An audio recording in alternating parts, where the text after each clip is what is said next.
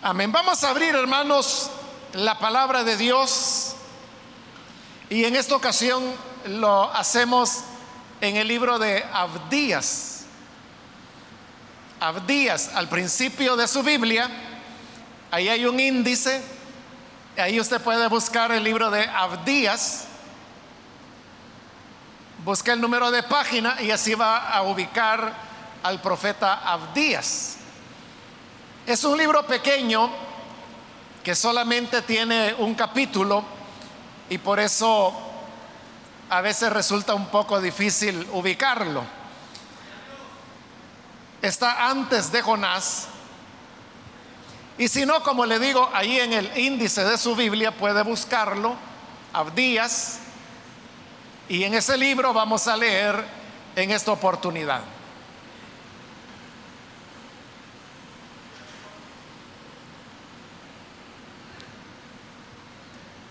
Bien, dice entonces la palabra de Dios en Abdías, versículo 10 en adelante.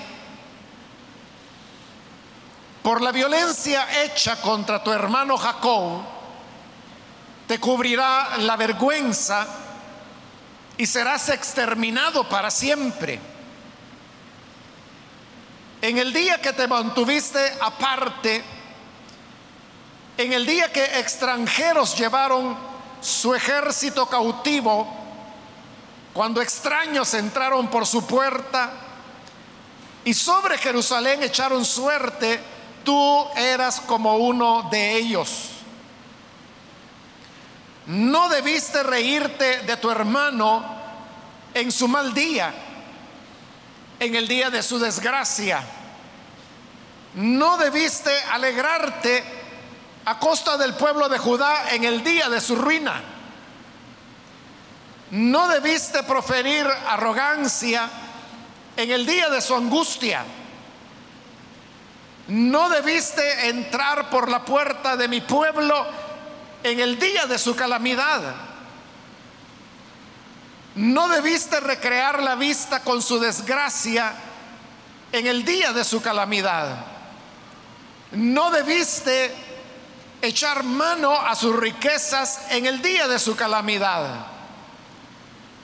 No debiste aguardar en los angostos caminos para matar a los que huían. No debiste entregar a los sobrevivientes en el día de su angustia. Porque cercano está el día del Señor contra todas las naciones. Edom, como hiciste, se te hará. Sobre tu cabeza recaerá tu merecido. Amén. Solo eso, hermanos, vamos a leer.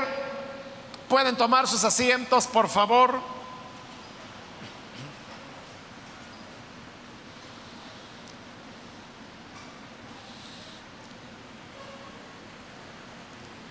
Hermanos, como lo dije antes de la lectura, en esta ocasión hemos citado al profeta Abdías, quien desempeñó su ministerio después de que había ocurrido ya la invasión de los caldeos y habían destruido la ciudad de Jerusalén, el templo, y habían llevado cautivos a los hijos de Israel.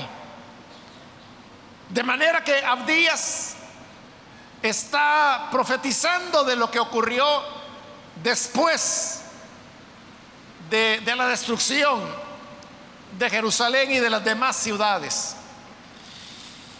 Y vemos que esta profecía toda, toda está dirigida en contra de Edom. Edom era un pueblo vecino a Israel ellos no habían sido tocados por los caldeos,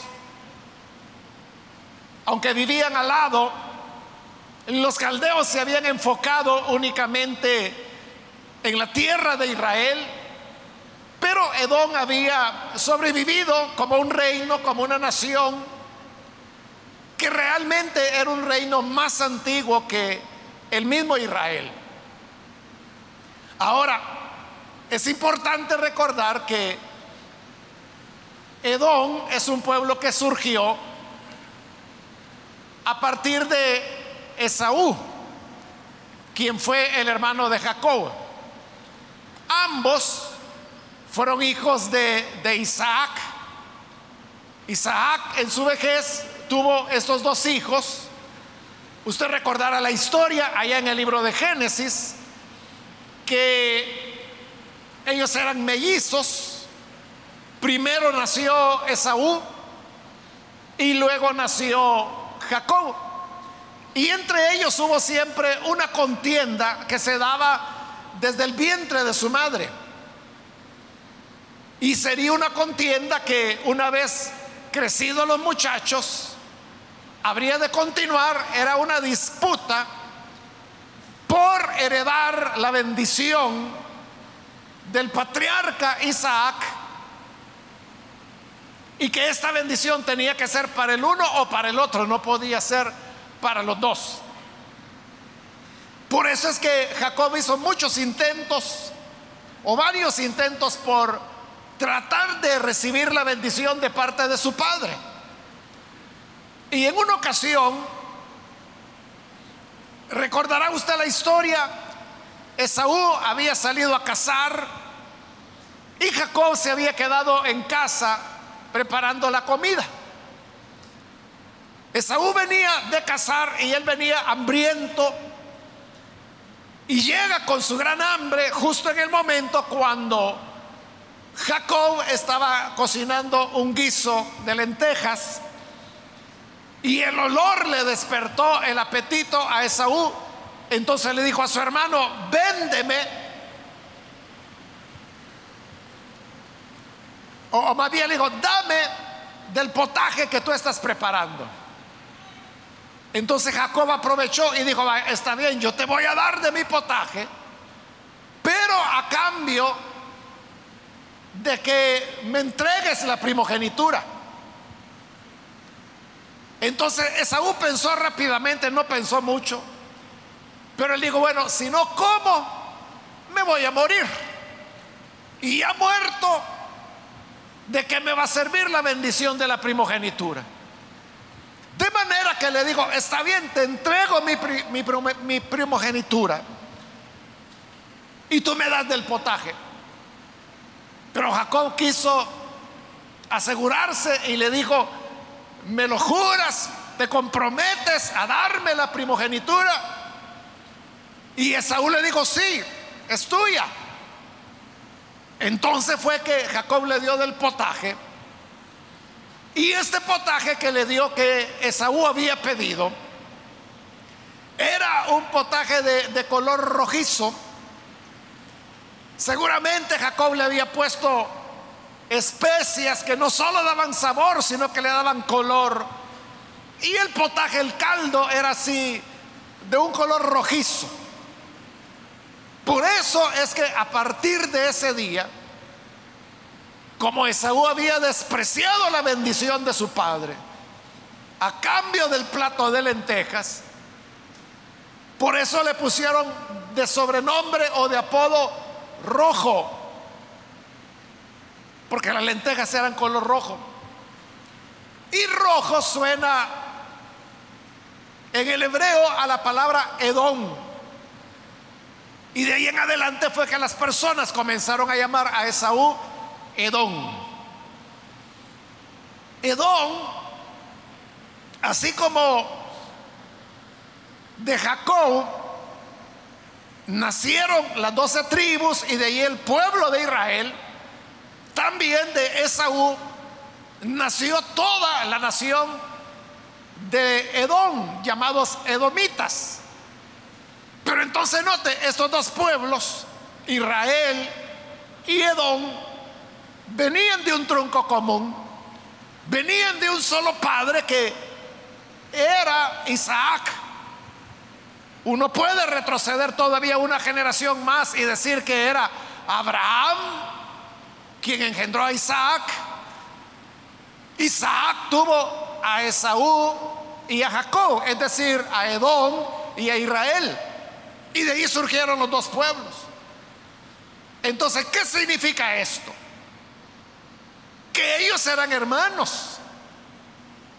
No solo eran hermanos porque habían sido engendrados por el mismo padre y en el vientre de la misma madre, sino que como le dije hace un momento, ellos eran mellizos. Habían compartido el vientre de su madre y habían nacido al mismo tiempo. No eran gemelos. Bueno, algunos a este tipo de gemelos le llaman gemelos falsos. Simplemente porque nacieron juntos, compartieron el vientre de su madre en el mismo embarazo. Entonces la gente le llama gemelos aunque no se parezcan. Entonces por eso se le llama gemelos falsos cuando no se parecen entre sí.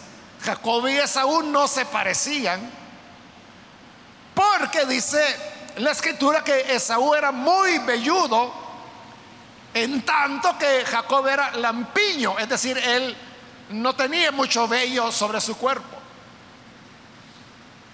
Eran gemelos falsos, pero eran hermanos y hermanos del mismo embarazo, de la misma gestación. Por eso es que en este versículo 10 que hemos leído, comienza el Señor diciendo a través de Abdías, por la violencia hecha contra tu hermano Jacob.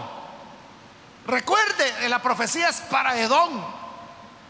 Entonces le está hablando a Edom y le está recriminando la violencia que se hizo contra tu hermano Jacob. Ese era el problema de que Israel era una nación hermana de Edom, porque venían del tronco común que acabo de describir.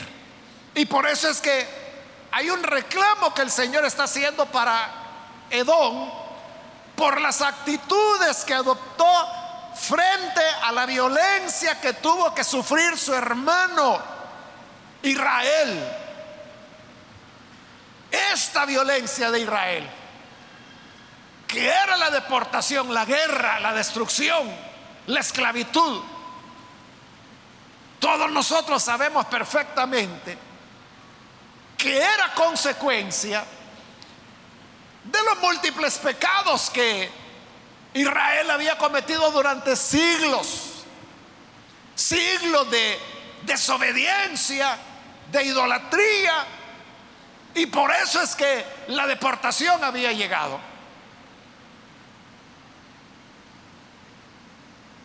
Entonces uno podría decir, bueno, Israel estaba pagando el precio de su pecado. Sí, así era. Muy cierto. Israel no hubiera sufrido toda esa violencia si no era por su rebelión contra Dios. Entonces uno diría, bueno, se rebelaron y el castigo de la rebelión es la deportación. Era justo. Pues claro, Dios era quien lo estaba determinando. Pero hay una diferencia entre que una persona esté recibiendo lo que merece. Una cosa es que una persona esté cosechando lo que sembró. Esa es una cosa. Y otra es cuál es la actitud que yo tomo ante esa situación. Puede ser que haya una persona. Bueno, aquí está hablando a Edom de su hermano Jacob. Supongamos que usted tiene un hermano o una hermana. Y supongamos que ese hermano o hermana es rebelde contra Dios. todos sabemos, hermanos, que la rebelión contra Dios siempre acarrea consecuencias. Entonces, un día llegan las consecuencias sobre su hermano, sobre su hermana. Pero aquí viene el punto. Ese hermano o hermana suya merece el castigo de Dios. Sí, porque fue rebelde. eso es una cosa, pero ahora usted, como hermano o hermana de esa persona que hoy está siendo castigada, que está bajo la mano de Dios, ¿cuál es la actitud que toma? La actitud correcta, hermanos, debería ser, bueno, eh, pobrecito mi hermano, pobrecita mi hermana, está cosechando lo que sembró. Pero si yo tengo compasión, entonces voy a tratar de ayudarle, a pesar de que yo sé que es juicio de Dios. esa actitud, esa es la correcta. Pero ¿qué tal si yo digo, jaja, ya viste? ¿Cuántas veces no te dijo que no te dije que fueras humilde, que te arrepintieras, que dejaras de pecar, pero como sos desobediente, sos rebelde, mira, ahí vino hoy, aguantá. Entonces, que yo me burle de mi hermano o de mi hermana por el castigo que está recibiendo de parte de Dios, eso es lo que a Dios no le agrada.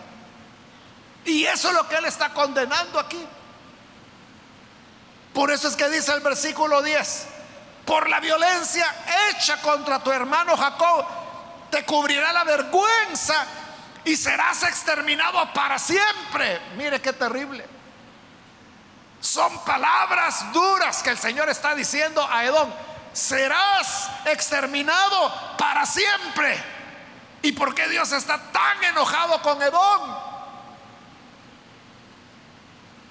Por la actitud que Edom tomó ante el sufrimiento de Israel, su hermano.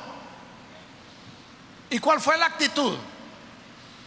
Ahí lo tenemos, versículo 11 dice, en el día que te mantuviste aparte, en el día que extranjeros llevaron su ejército cautivo, cuando extraños entraron por su puerta y sobre Jerusalén echaron suerte, tú eras uno de ellos. Entonces note cómo comienzan las cosas. Comenzó el ataque contra Jerusalén. ¿Y qué hizo Edom? Ahí lo dice el versículo 11. Te mantuviste aparte. Así empezó todo.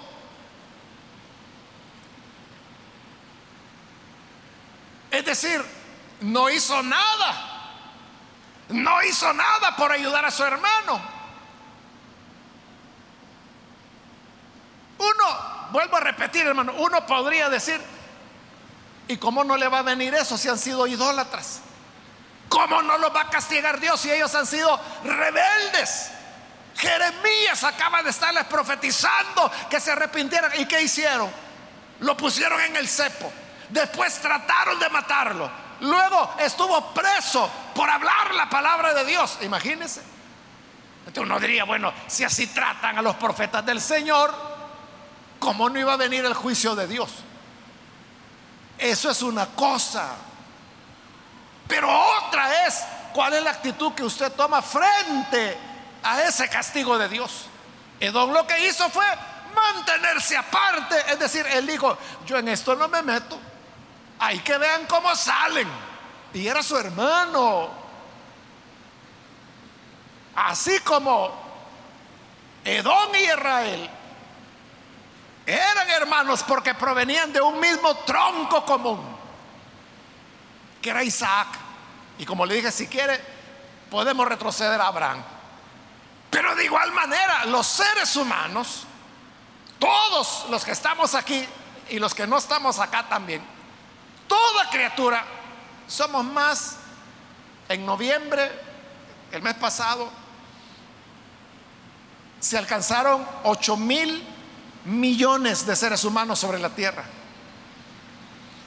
Entonces ya somos 8 mil millones, pero todos, todos los seres humanos, todos provenimos de un mismo tronco,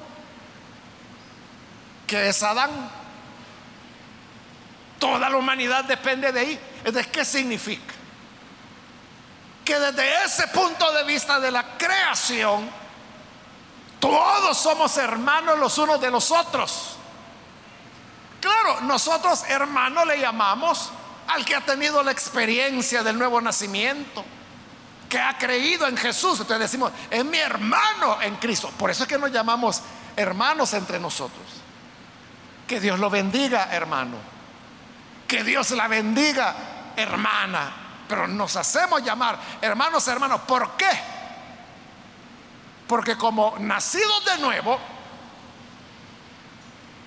somos hijos del mismo Padre, quien es Dios. Somos hijos de Dios. Entonces, esa es una hermandad, pero está la otra hermandad, que viene de la primera creación, que es Adán. De ahí provenimos todos. El ser hermanos en Cristo, eso ya es la segunda creación, el nuevo nacimiento. Entonces somos doblemente hermanos nosotros. Primero, hermanos, porque todos dependemos del mismo Padre y de la misma Madre, Adán y Eva. En primer lugar, y en segundo lugar, somos hermanos por haber nacido de nuevo de Dios. Doble hermandad. Pero eso no anula la primera hermandad, y es que como creación de Dios que somos todos, todos los seres humanos somos hermanos los unos de los otros, nos conozcamos o no nos conozcamos. Todos provenimos del mismo tronco que es Adán y Eva. Entonces, ¿qué significa? Que lo que Dios le está reclamando aquí a Edom de su actitud frente al sufrimiento de su hermano Israel. Es un reclamo que Dios perfectamente nos hace también a nosotros ante las desgracias y sufrimientos que cualquier otra persona esté afrontando. Y no importa si esa otra persona es creyente o no. Porque estamos hablando de la hermandad que viene de parte de la creación.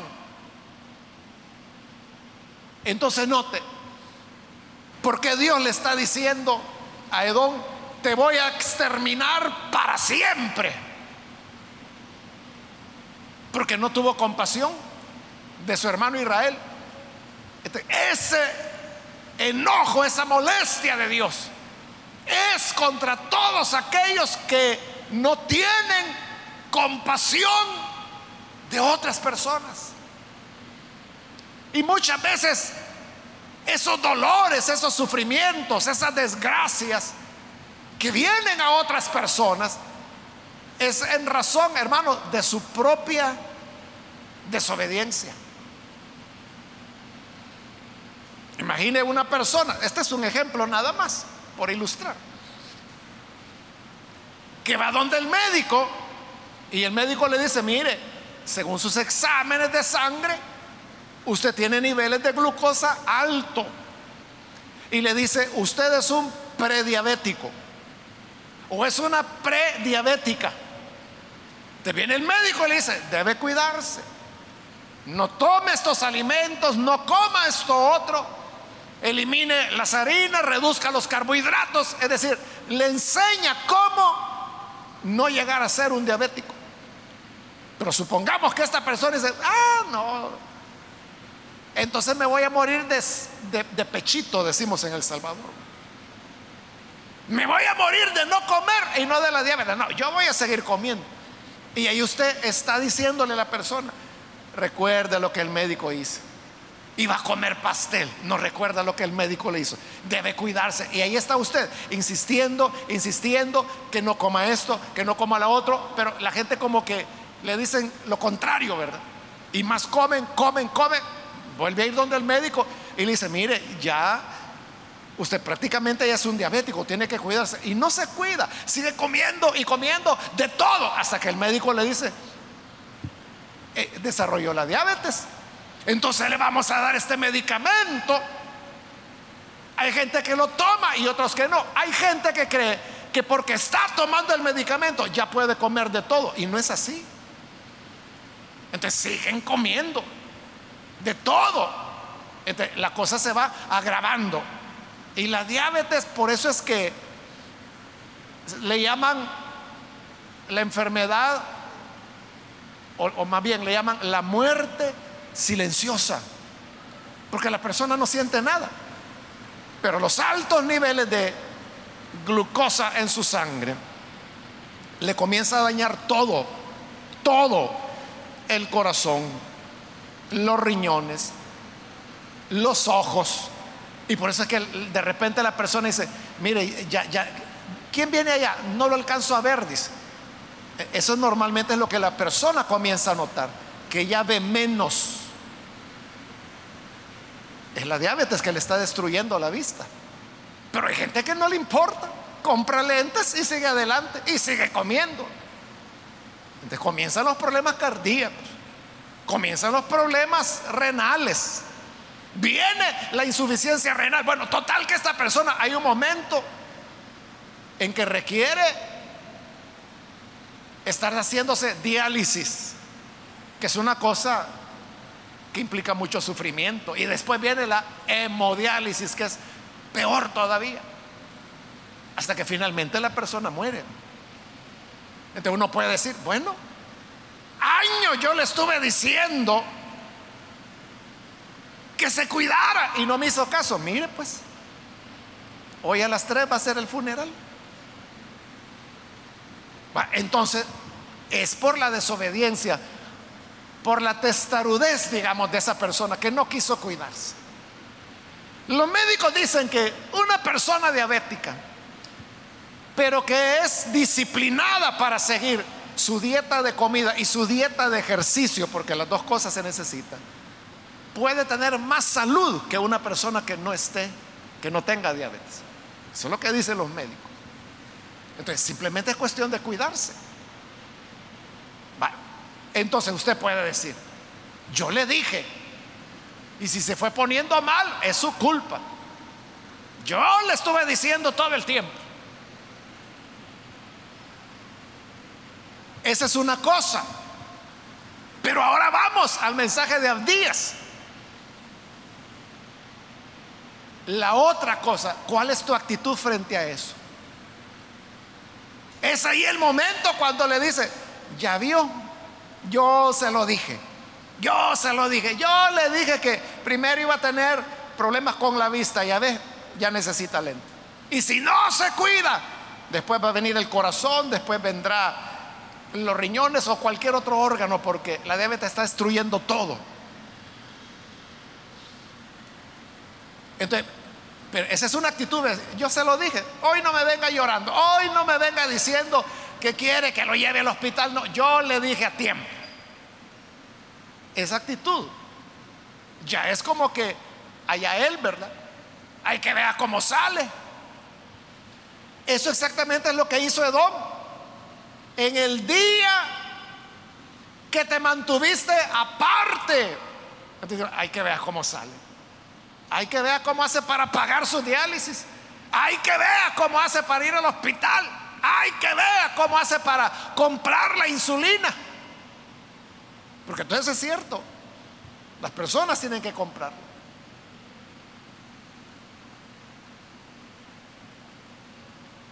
Pero eso es lo que Dios está reclamando. Vaya, está bien, usted le advirtió, le recomendó, no quiso, vaya, no quiso. Por eso es que hoy está mal. Pero aún estando mal, no te puedes apartar. Y decir, ay, que vea cómo salga. Es cierto, es un necio o es una terca esa persona. No quiso entender, pero no le abandones. Es tu hermano, es tu hermana. Por lo tanto, debes estar pendiente de él, de ella, de cómo ayudarle, de cómo apoyarle, compadecerse de la desgracia que le ha venido. Y no estoy hablando de hermanos sanguíneos. Y tampoco estoy hablando de hermanos en la fe. Estoy hablando de cualquier persona. Porque estamos hablando de esa hermandad que viene del tronco común que es Adán y Eva. no podemos hacernos los locos, como se dice popularmente, en el día que te quedaste aparte. Yo, yo no me meto. Si quieren garrotear este, que lo garroteen. Si se va a enfermar, que se enferme. Si se va a poner grave, que se ponga grave. Yo aquí aparte. Yo le dije, no me hizo caso. No, eso no puedes hacerlo. ¿Sabes por qué? Porque si comienzas por la indiferencia, vienen cosas peores. Y eso es lo que ocurrió con Edom. Ve el versículo 12. No debiste reírte de tu hermano en su mal día, en el día de su desgracia. No debiste alegrarte a costa del pueblo de Judá en el día de su ruina. No debiste proferir arrogancia en el día de su angustia. Es decir, que después de haberse puesto aparte, indiferente ante lo que le ocurría a Israel, Hoy comienza a reírse del mal ajeno. Comienza a burlarse. Y le dice, así quería verte. Ya viste. Necio. Pero como sos un gran necio, sos una gran necia. Y se ríe. No debiste reírte de tu hermano, dice. No debiste burlarte. No debiste hablar palabras de arrogancia. Era el momento para tener compasión para tener misericordia. Es cierto, tú tienes la razón, tú le advertiste, pero guárdate de eso. Y lo que hoy esta persona necesita es apoyo, comprensión. Tú no vas a poder resolver su situación, pero por lo menos no te vas a burlar de su desgracia. No te vas a reír de su ruina. ¿Por qué razón? Porque esas cosas las ve Dios. Esas cosas las ve Dios. Hermanos, hermanas, siempre que nos burlamos de la desgracia ajena, Dios lo está viendo. No debemos hacerlo. Debemos entender que somos hermanos. Pablo, allá en su carta a los Gálatas, él habla de los que son sorprendidos en pecado, en desobediencia. Pero ¿qué dice Pablo? Ríense, burlense de ellos. No. Lo que él dice es, trátenlo con misericordia. Procuren su restauración. Y ten temor, ten cuidado de ti mismo. No sea de que el día de mañana seas tú el que falles. En eso es lo que uno debe pensar. No debemos burlarnos del mal ajeno, porque ese mal podría venir contra nosotros mañana. Pero no quedó ahí, siguió avanzando la cosa. Versículo 13. No debiste entrar por la puerta de mi pueblo en el día de su calamidad. No debiste recrear la vista con su desgracia en el día de su calamidad. No debiste echar mano a sus riquezas en el día de su calamidad. Los caldeos terminaron derrotando a Israel. Derribaron las puertas de Jerusalén, derribaron los muros de Jerusalén. Ya no tenían protección, ahí cada quien se podía llevar lo que quisiera. ¿Y sabe qué pasó? Edom se metió también para ver qué se llevaba. Para ver qué se robaba de lo que era de su hermano Israel. aquellas personas que comienzan por ser indiferentes Después comienzan a burlarse de la desgracia ajena. Y después, lo estamos viendo ahí, comienza a aprovecharse de la ruina que ha venido sobre esa persona. A ver qué le quita, a ver con qué se queda. Ahí es donde aprovecha. No, yo voy a ir a ver qué, saco. No, algo de valor a de ver en esa casa. Es que si yo no me lo llevo, alguien más se lo va a llevar, entonces mejor me lo llevo yo. Es aprovecharse del mal ajeno. Y no solo, hermano, tomando cosas que no son nuestras, aprovechando que el otro está mal. Sabe, hermano, en una ocasión, en una de nuestras filiales en los Estados Unidos, el pastor, e, él no tenía sus documentos en regla, sus documentos migratorios. Tenía años ya de vivir allá en los Estados Unidos, allá había criado a su familia, que ya son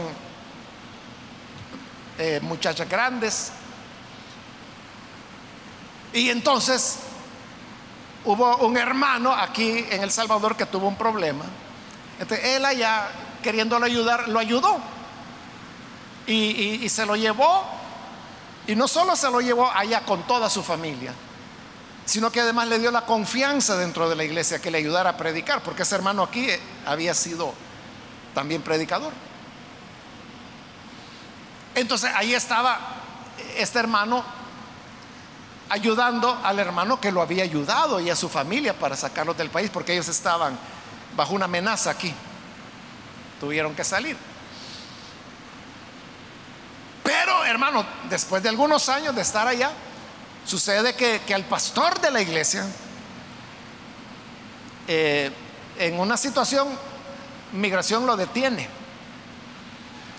Y entonces lo llevan preso y lo iban a deportar. Claro, ahí los hermanos pues se preocuparon y le pusieron abogado.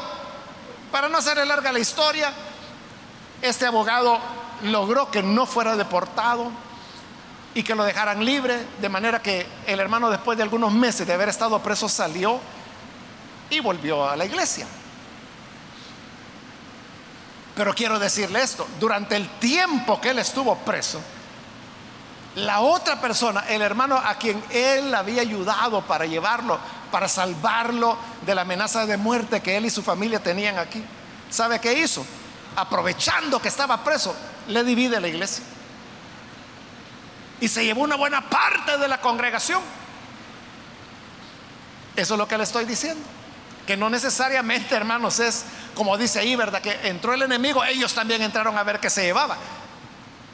Este hermano del cual le hablo aprovechó que el pastor estaba preso para dividirle la iglesia.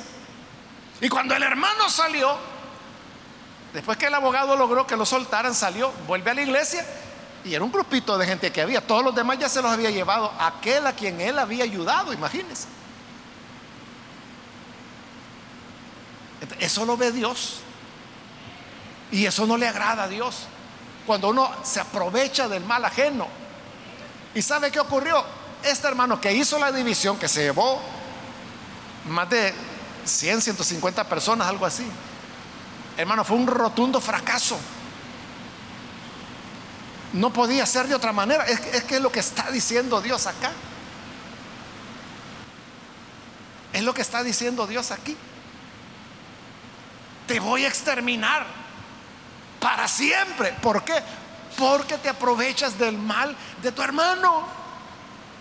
Y en ese caso había un agravante, que era el hermano que lo había ayudado a él y a su familia, imagínense. Y hermano, este que hizo la división estuvo años viviendo situaciones muy duras. Porque la gente se le fue, o sea, todo se le vino abajo. Es que no podía ser de otra manera. A Dios no le agrada cuando nosotros somos insensibles al sufrimiento de los demás. Entonces, después de años de, mucho sufrimiento, él, él se acercó de nuevo a la misión. Todo esto fue en los Estados Unidos, pero los hermanos siempre están en comunicación conmigo y me dijeron, mire, fíjese que este hermano quiere volver. Entonces yo le dije, vaya, está bien, o sea, no le podemos decir que no vuelva, pero hagamos esto, como él dañó a aquel otro hermano. Que vaya y que le pida perdón por lo que hizo. Y si este hermano pastor, que es al que le había roto la iglesia, después que lo había ayudado, si él lo perdona, nosotros lo perdonaremos también. Y este hermano lo hizo. Fue y le pidió perdón. Pero el otro pastor fue muy sabio, porque le dijo, mire hermano, le dijo, está bien, yo puedo perdonarlo, le dijo, pero yo quiero estar seguro de que usted de verdad ha tenido un arrepentimiento. Hagamos esto, le dijo, venga a la iglesia, congréguese, esté aquí con nosotros y a través de su conducta yo voy a ver si de verdad usted se ha arrepentido o no y en base a eso le voy a responder. Sabio, ¿verdad? Y el otro hermano aceptó. Estuvo varios años ahí en la iglesia, solo congregándose, sentadito, callada la boca, porque él sabía lo que había hecho. Pero ya después de un tiempo, ese pastor habló conmigo y me dijo, mira hermano, yo creo que sí de verdad se ha arrepentido. De mi parte me dice, perdonado, si lo quieren reincorporar, reincorporen. Lo reincorporamos porque eso es lo que yo decía, ¿verdad? Si el hermano lo perdona, ¿por qué no lo vamos a perdonar nosotros? Y ahí está trabajando de nuevo, iniciando una nueva obra. De eso está hablando Abdías. Por eso, hermanos y hermanas, no podemos aprovecharnos del mal ajeno para ver qué sacamos. Pero no solo eso, el 14 dice, no debiste guardar en los caminos para matar a los que huían. No debiste entregar a los sobrevivientes en el día de su angustia. Este es el colmo ya. Y es que ante la destrucción hubo israelitas que huían. ¿Y sabe qué hizo Edom? En lugar de protegerlos, ellos los mataban. Es lo que está diciendo el 14. No debiste aguardar en los angostos caminos para matar a los que huían. Y no solo eso, dice, no debiste entregar a los sobrevivientes en el día de su angustia. Es decir, aquellos que habían ido a buscar asilo en Edom, porque su tierra estaba en guerra, estaba siendo destruida, fueron a buscar asilo en Edom. ¿Y qué hizo Edom? Los entregaba a los caldeos los entregaba al ejército enemigo. O sea, más maldad, más insensibilidad hacia el dolor ajeno, más falta de compasión que esa, hermano, difícil imaginarla. Por eso dice el Señor, versículo 15, y ahí está la sentencia. Cercano está el día del Señor contra todas las naciones. Edom como hiciste, se te hará. Esa es la sentencia de Dios. Como hiciste, se te hará. Tú no tuviste compasión, nadie tendrá compasión de ti. Tú fuiste indiferente, te apartaste ante el dolor ajeno. Cuando tú tengas dolor, la gente se va a apartar y te va a dejar indiferente. Así como tú te reíste de Israel, se van a reír de ti, de tu ruina. Así como tú te aprovechaste del mal de ellos para robarte algo, así te van a robar a ti en tu desgracia. Lo que hiciste se te hará. Y luego dice, sobre tu cabeza recaerá tu merecido. Hermano, todo lo que se hace se regresa a nosotros. Sepamos eso. Todo lo que hacemos se volverá sobre nuestra cabeza. Entonces, preguntémonos, ¿qué hacemos? ¿Qué es lo que hacemos cuando vemos el dolor de los demás? ¿Qué decimos? ¿Merecido lo tiene? ¿Y para qué rebelde, pues? ¿Y para qué es pecador, pues? Esa indiferencia va a venir sobre tu cabeza. Es cierto, puede ser que es rebelde, puede ser que es pecador, pero es lo que Pablo dice, restáurenlo con espíritu de mansedumbre, porque mañana puede ser tú el que estés en esa situación. Y Dios es tan justo que como trataste, te tratarán. Lo que hiciste vendrá sobre tu cabeza. En cambio, hermanos, si somos compasivos, si tenemos misericordia, si nos duele el mal ajeno, si nos conmueve el sufrimiento de otras personas, decimos, no, aunque no tengo mucho, pero aunque sea un poquito, voy a ver cómo le ayudo. Si hiciste misericordia, recibirás con misericordia. Si fuiste compasivo, serán compasivos contigo. Lo que quieran que los hombres hagan con ustedes, dijo Jesús, eso hagan ustedes con ellos. Como quieras que te traten, así trata a los demás.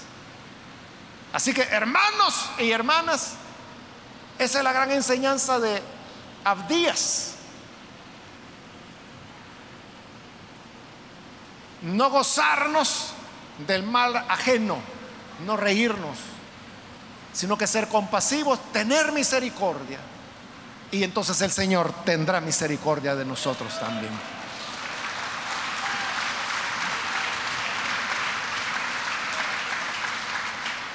Vamos a cerrar nuestros ojos y vamos a orar, pero antes de hacerlo, yo quiero invitar a las personas que todavía no han recibido al Hijo de Dios, pero si usted ha escuchado hoy la palabra y de alguna manera usted se siente señalado o señalada por esta palabra, es Dios quien le está hablando. Y ahí tenemos el camino del arrepentimiento. Es lo que ocurrió con este hermano que le contaba, ¿no? Se arrepintió y le fue a pedir perdón por la bajeza que había hecho con su pastor. Y fue restaurado y hoy está en plena comunión y sigue trabajando. Quiero entonces, hermanos, hacer una invitación para aquellos que todavía no han recibido al Señor Jesús como Salvador. Porque déjeme decirle que eso es lo que hace la diferencia. El tener a Jesús como Salvador. Quiero invitar entonces si hay alguna persona que por primera vez necesita recibir al Hijo de Dios, por favor ahí en el lugar donde está, póngase en pie. En señal de que usted desea recibir a Jesús. Y con gusto vamos a orar por usted. ¿Algún amigo o amiga? Que necesita venir para recibir a Jesús puede ponerse en pie en este momento y vamos a orar por usted. Hay perdón. En este momento hay perdón y ese perdón se nos ofrece en Cristo Jesús. ¿Quiere recibirlo? Póngase en pie. Queremos orar por usted. Queremos que la gracia de Dios le alcance. ¿Hay alguna persona que necesita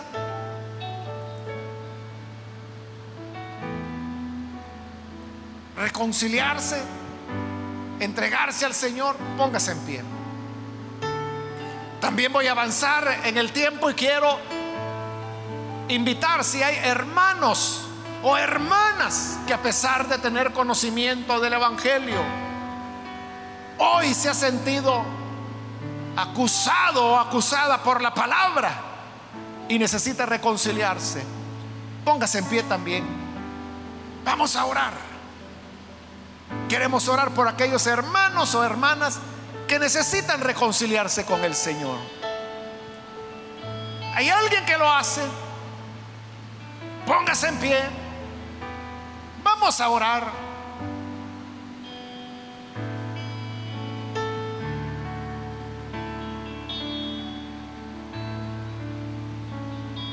¿Hay alguien que lo hace? Bien, vamos a orar entonces. De este lado hay una persona, que Dios la bendiga. Si hay alguien más que necesita hacerlo. Esta es ya la última llamada, póngase en pie y vamos a orar.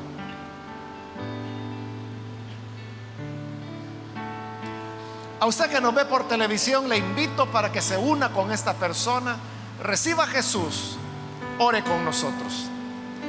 Señor, gracias te damos por tu palabra, porque ella es luz y vida para cada uno de nosotros.